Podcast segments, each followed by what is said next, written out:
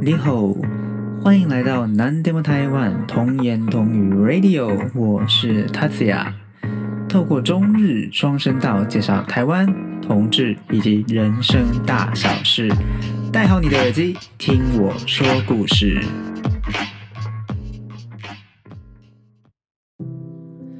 嗨，大家好。最近呢，台湾的疫情的状况是真的还蛮令人担心的啦。就是呃，开始有一些比较多的一些本土案例吧，就是跟一些技师啦，或者是饭店工作人员，那有一些本土案例的出现，所以最近大家其实是有一点比较紧张啦，跟之前比起来。像我有一天就还蛮印象深刻的，就是下班的时候就。走在路上，因为那天气温差不多是三十度左右。下班的时候，五六点的时候，那其实是有一点闷的。但是呢，走在路上，就是在室外，还是很多人都还戴着口罩，所以让我还蛮印象深刻的，就是嗯。大家其实也是有在紧张这件事情。那另外就是我搭捷运的时候啊，因为我会经过西门站嘛，然后那一天真的印象非常深刻，就是走出，就是到月台，就是从车厢走出来到月台的时候，发现哇，地板超级干净的，就是把陈年污垢全部都刷掉了那种感觉。就是因为这次有确诊者，他就是上班的路上会经过。他会搭捷运，然后会经过西门站嘛，所以西门站我相信是因为这一次的疫情的关系，所以就是彻底的大扫除，然后消毒，嗯，就是整个月台非常非常的干净，这样就是很明显哦，一走出车厢就会感觉到那个特别干净，会闪瞎眼睛，没有那么夸张啊，就是还蛮干净的这样。OK，那因为这个该死的疫情呢，我们。这么就是从去年初开始到现在已经一年多了，就是大家都不能出国。当然啦，除了你那些就是出出差啦，或者是因因公出国，或者是之前的那个旅游泡泡的人以外呢，我相信大部分的人呢，这一年多来都没有办法离开呃中华民国这样哈。顶多就是去个离岛，这样就是未出国。嗯，那总之呢，我这集呢是想要跟大家聊一下，就是关于我的一些特殊的旅游经验。虽然没办法出国啦，就是让我们好好的缅怀一下那个可以自由自在出国的日子。这样好，那我们废话就不再多说啦，我们就赶快进入，就是我的特殊的旅游经验吧。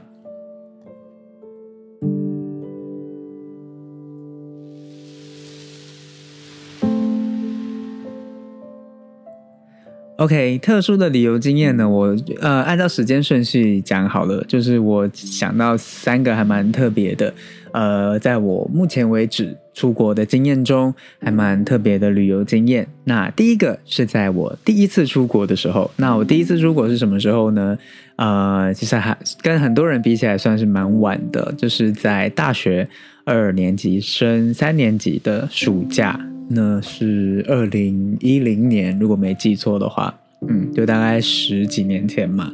那那个时候是我第一次出国哦，我还记得，就是第一次出国搭飞机的时候超紧张的，就是整个脸超级无敌臭。我朋友一起去的朋友，我还有拍照，就是我真的很紧张，想说飞机要起飞了，飞机要起飞了，然后 可能灾难电影看太多还是什么。然后，总之我就是非常的紧张，脸很臭这样。Anyway，反正第一次出国呢，嗯，是趁暑假的时候嘛，因为那时候，呃，嗯，去是日本，嗯，那因为我是日文系的嘛，那那时候就想说，呃，学了两年的日文啊，想要就是亲自到那个国家去，然后实际的去使用一下语言啊什么的。那那个时候呢，刚好就是系上。有其他的同学算是流行吗？就是喜欢那种打工换宿，嗯，那那时候呢，我不知道，哎，其实我没有去做功课，不知道这个组织现在还在不在。那那个时候呢，那叫 Woof，就是 W W O O F。这个组织，这个组织在很多国家都有，不止日本，其实台湾也有，好像澳洲、纽西兰还是哪里也有。那它其实就是一个餐厅，然后或者是一些农家，他们可以呢在上面登录，就是说他们哦，就是接纳，就是可能在地人或者是外国人，能够到他们的店或者是他们的农园去帮忙。那帮忙的话，大部分都是所谓的打工换宿，就是你不会有薪水，因为那嗯外国人去用观光签证是不能工作的嘛，所以原则上是不会有薪水的。那就是你帮他工作，然后他就提供住宿跟餐点给你，这样。就是这样的一个概念。那那时候呢，大学二年级升三年级的暑假，其实有很多同学都用这个方式在规划这个方式，就是能够去日本，嗯，那可以待上一阵子这样。那那时候我就跟一个朋友就一起规划这件事情。那另外他找了他的高中同学，我们就三个人一起去。那这还蛮新鲜的一个体验，就是我们去的地方是。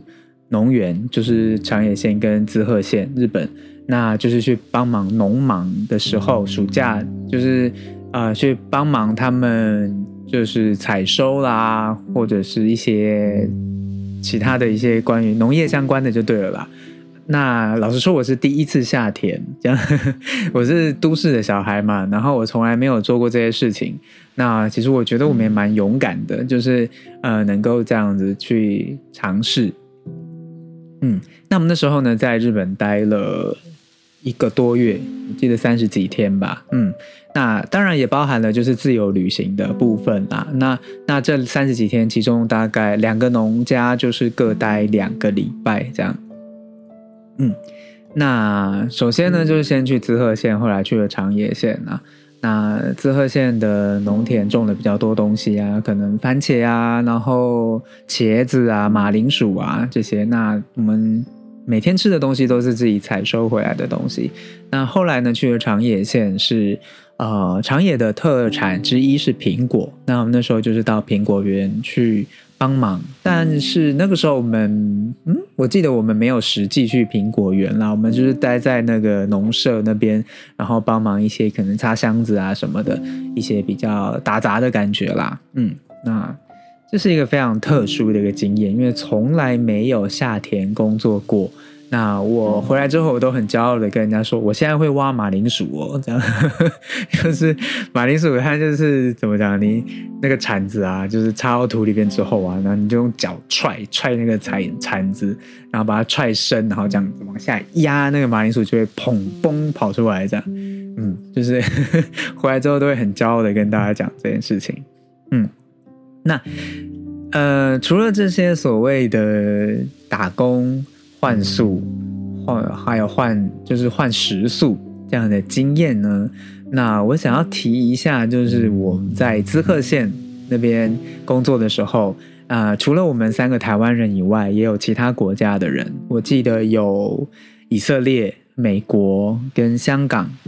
还有日本人。嗯，那我们就是都住在同一个家里面。那那天呢？我要讲一个很特殊的经验，是就是认知的落差，跟老外的认知的落差，我觉得太好笑。就是我人生真是这个经验是太印象深刻了，所以跟大家提一下。嗯，那呃那一天是这样子的，就是我们都会有休息时间嘛，就是可能会有一天是 day off，我们叫 day off。那那一天呢，就是一整天都不用工作，然后主人就说你们可以自由出去玩，这样。OK，那就是呢，我刚才讲的，就是以色列人跟美国人呢，这两位老外呢，他们呢就跟就邀请我们三个台湾人说，哎，我们因为他们不会讲日文，那他我们都是用英文沟通这样，那他们就问我们说，哎，你要不要就是 go hiking 这样？OK，我就想我们三个台湾人呢就很单纯的想说，哎，我们在英文课本上面学到的 hiking 就是所谓的践行。应该是很轻松吧，就是有那个登山步道啊，就是这样，哎，这样轻轻松松的爬上山去，然后我们就可以看风景啊，很轻松自在的一个行程。然后我们就答应了，这样我们说好啊，我们就 go hiking 这样。OK，就是讲到这边，我觉得可能有的人就猜出来到底会发生什么事情了。就是呢，我们就很便装嘛，就是穿，我记得我有穿雨鞋吧，就是穿雨鞋，然后还蛮便装的，轻轻松松的背了一个背包，然后装着我们的午餐这样，然后就到山上去。那一开始当然是很轻松的，没有错，就是轻轻松松的走，哎，越走越不对劲哦，就是哎。开始有什么溪流啊，然后呢，印象很深刻的是我们要攀岩，就会听到这边大家可能会哦，就是太傻眼了这样。我当然看到我也觉得很傻眼，就是他的攀岩是，但应该不是说那种就是拓荒型的那种要自己钉钉子，那当然不是。如果是的话，马上就掉头就走。但就是他那个。岩石上面其实已经有人已经把它钉好了，就是它就有那个金属的那个环呐，钉在那个岩壁上这样，然后也有铁链，嗯，那你就是要一边爬那个环，就脚踩那个环，然后拉那个铁链爬上去，这样。然后，Oh my God，this is hiking，我心里就非常的惊讶这样。OK，OK，Anyway。我就呢，一样是爬上去了啦。就是一开始体力还很好的时候，就还 OK，无所谓这样。那我就往上爬，OK，往上爬呢。然后当然也不止一段，我记得应该有好几段是这样子的一个路程。那一开始体力都还很好，都还 OK。好，那再来呢？除了所谓的攀岩以外呢，还有所谓的急流。我真的想说，我是做什么极限运动？好，就是呢，那个河流是还蛮急的，蛮湍急的。那它那个河流呢，可能就是因为它真的很湍急，然后有一点点宽，然后所以它就在两岸中间，就是用了牵了一条铁链呐。那那个铁链就是让你就是一边抓着一边渡河这样。好。那重点是我希望大家如果以后有这样的机会，请大家一定千千万万要记得一件事情，就是用我的经验，就是我差点被急流冲走的经验呢，来跟大家分享一下，就是希望大家呢可以以后小心，就是不要步我的后尘。这样好，那我开始形容了，就是那条铁链呢，就是在就是溪流的中间嘛。那我要过去的时候呢，就是我也不去，我也没有特别去想说我要怎么去渡这条河，我就想说，哎，有铁链，那我就牵着它过去，应该就好了。但是大家请一定要注意，就是河流的方向。好，OK，我现在形容一下哦，例如说，呃，你想象你面前有一条铁链，就是跟你是垂直的，这样 OK，那你的河流呢是？就是从左边流到右边，大家想象一下，你眼前有一条河，然后从左边流到右边，那你的中间有一条铁链。那我那个时候呢就没有不疑有他啦，没有想太多，我就是呢站在右边，就是我现在再讲一次哦，河流是左边到右边，然后我是站在右边这里，然后抓着那个铁链。要渡过那个急流，大家猜会发生什么事情？就是我差点被冲走，就是我抓那个铁链，但是我整个人呢，就是整个身体是被急流冲走的，就是我两只手很努力的抓住我的铁链，这样非常非常的危险。所以我请大家，就是以后如果有这种溯溪的经验，请一定要记得要站在。刚才我讲的左边，就是站在上流的地方啦。这样讲好了，你站在上游的地方，你铁链你被上流呃流过来的河水就是冲到的时候，你会撞到铁链，你不会被冲走。那如果你站在反方向，你站在下下游的地方，靠近下游的地方，你就很容易被冲走。所以请大家 就是务必要小心。后来是同行的，我记得没错的话，应该是同行的美国人，就是 抓住我这样，要不然我真的会被冲走哎，太恐怖了。就是如果双手没力的话，就是 say bye say goodbye 了这样。OK，那就是除了这些攀岩啦、溯溪啦，那到最后呢，我们爬到下午，从上午上午到就是山上那边，然后到下午呢，哎，我先讲好了，就是登山的一个，我知道为什么会有这么多人喜欢登山，因为那时候就有体验到，就是你爬到山的顶端，然后你往下看的时候呢，是真的非常非常非常的漂亮，就是。你会觉得一切都值得了，这样就是你我们那时候是在琵琶湖畔的山上，所以呢，我们从山上往下看，就是看到琵琶湖整片像大海一样，非常的漂亮。那登山的乐趣就在这里，就是你可以站在制高点往下看那个辽阔的世界，这样。但是呢，登山真的很累，所以我现在一听到要登山，我就会觉得啊有点阴影，这样，因为呢。我到下午，因为我体力比较差嘛，然后我到下午真的是整个很像用爬的这样跪在地上下山，我真的不夸张，我真的脚真的一点都没有力气了，所以我觉得有点像蹲在地上，然后这样慢慢的前进这样。那我那时候真的有一度觉得说我是不是会死在日本的山上，还是说我要叫那种直升机救援来把我就是救下山这样。好。所以呢，我要讲的就是我们跟外国人之间的落差啦。嗯，外国人讲 hiking 呢，其实可能多了一点 risk，这样是是一个 challenge。但是对我们台湾人的英文程度来讲呢，哎，hiking 不就是轻轻轻轻松松的践行吗？所以呢，大家以后跟老外讲到 hiking 这个字的时候呢，请就是要务必要三思，或者是要跟他确定一下，你们所谓的 hiking 是什么意思。OK，好，那这是我印象很深刻的一个旅游的经验了。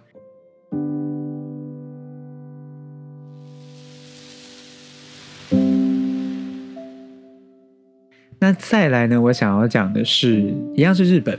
那我要讲的是，我在就是各位台湾人在国外看到中华民国国旗的时候，会有什么样的感觉呢？嗯。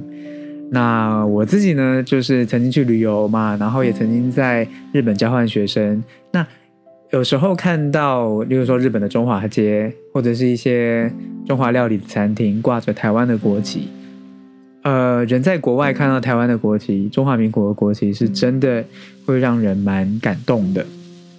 那我们接下来要讲的这件事情呢，也跟中华民国的国旗有关系。那是这样子的，我们在几年前啦，跟朋友一起去日本的名古屋。那那时候呢，我们就想说去朝日啤酒的观光工厂。嗯，我相信很多人去国外参加旅行，就是自由行，可能不太会去观光工厂吧。我想，那我们那时候就是想说，呃，去看看这样，就是。参观一下，就是整个观光工厂是什么样子，这样。那呃，但是有点惭愧的是，想说就是 其实整个制造过程什么的，就是其实很多都忘记了。但让我最后很印象深刻的呢，就是在观光工厂，他们最后呢其实是会送你喝免费的啤酒。他我忘记是几分钟内了，十五分钟吗？还是二十分钟？我真的忘记了。总之呢，就是最后他会是整个参观完了嘛，然后就会带你到一个会场，那大家就是坐在那边呢，可以自由在时间限制内，就是喝三杯朝日啤酒。那我记得有不同种类的啤酒。那那时候让我印象很深刻的点呢，就是他知道我们是外国人，因为你事先你要先报名，那你在填报名表的时候，他就会调查。那当时他就知道我们是台湾人，所以呢，很明显的他在我们的桌上摆了一张中华民国的国旗。嗯，看到那个时候真的是很很开心，这样我就马上把相机拿出来拍下来。这样，其实呢，在国外看到中华民国的国旗真的是还蛮感动的。那那时候呢，朝日啤酒的那个。工作人员还特别走过来哦，他就说啊，这个就是台湾的国旗嘛，对不对？就是我我我我有摆错吗？这样，他还问我们说有没有摆错。我说没有没有，台湾的国旗就是这个，没有错。谢谢你们，我们感动这样。嗯嗯，真的人在异乡啦，看到中华民国的国旗，就是一个不被国际社会广泛接受的一个。国家，就是但是呢，他们却会啊，日本其实官方也没有承认中华民国嘛，但是呢，就是在民间大家可以看到一些，就是虽然只是一个很小的举动，但是呢，就是会让我们这些旅客或者是异乡游子会特别的窝心，嗯，真的就是。仅仅只是看到一张国旗而已，但是呢，真的会让人感到非常的暖心啦，嗯，所以我们那时候真的也很感动，所以有拍了照片，这样，嗯，对，那当然除了这之外，我也曾经去住过一些呃旅馆，日本的旅馆，他们也会，他知道那一天有中呃台湾的客人会来，他就会在柜台放一张中华民国的国旗之类的。那其实是真的很感动，这样。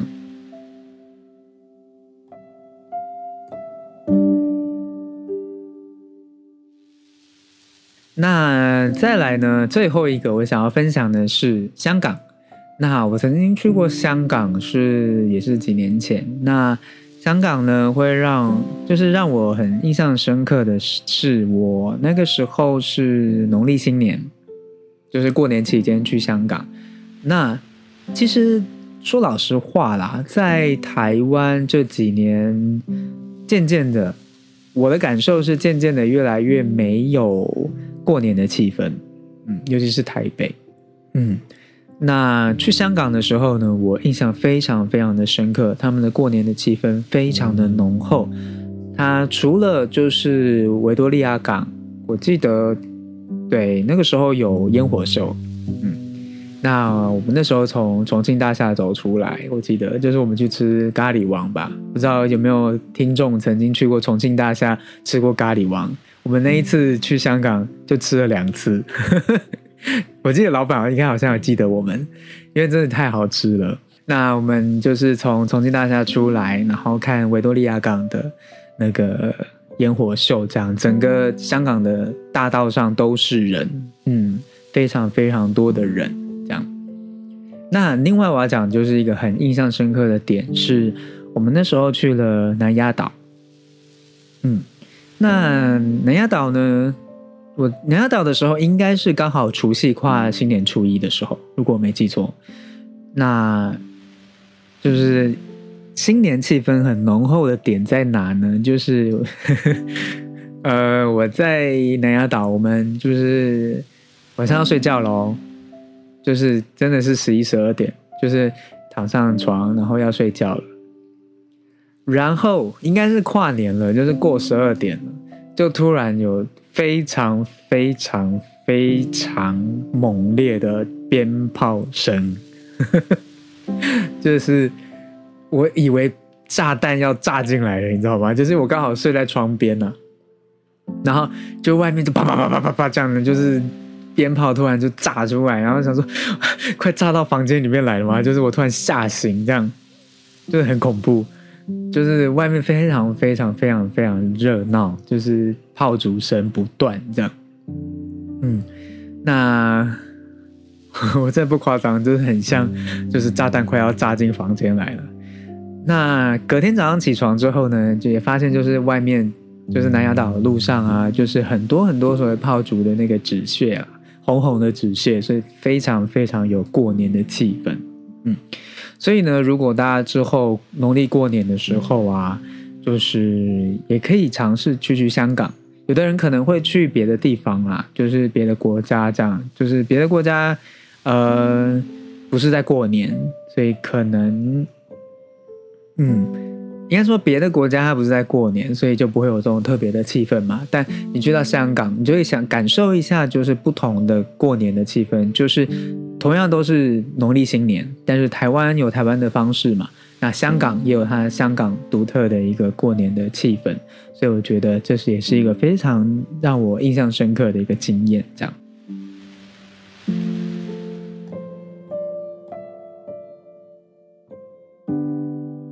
那这一集的分享大概就到这边了。简单讲三个就是特别的经验，一个是登山差点死在山上的经验，然后那另外一个是在国外看到中华民国国旗的一个很呃激动的心，这样。那另外一个就是呢，香港的农历过年的一个非常热闹的气氛，这样，嗯。那各位听众朋友，如果呢你们也有什么样一个特别难忘的旅游的经验的话，也欢迎就是来跟我分享。那我一样，呃，我的节目，对对对，我的节目呢有一个节目的问卷，那 Google 问卷啊，那我在就希望大家可以透过那个问卷，然后就是告诉我一些你想要对我说的话，或者是对本节目的建议，或者是久违的读者投稿，嗯，也欢迎大家透过那个 Google 问卷来就是投稿到本节目。那之后如果有机会，我觉得诶这些材料还不错的话，我可能就会做一集所谓的读者投稿，那这一集讲的特殊的旅游经验，也欢迎大家透过那个问卷来跟我分享。嗯，好，那一样呢，就是不免俗的讲一下，就是我节目的 IG 还有推特，那希望大家可以 follow。嗯，因为在节目上面呢，都会分享一些新的节目，然后可能我一些日常生活的一些发现之类的，都会跟在当上面跟大家分享。也欢迎大家透过 IG 跟推特来跟我互动。那再来我的 email 也一样，就是大家有什么样的事情都可以，就是寄 email 给我。好，那我的节目呢，希望大家就是多多的分享，让更多的人能够听到我的节目。那本集的节目就到这边，感谢大家的收听，拜拜。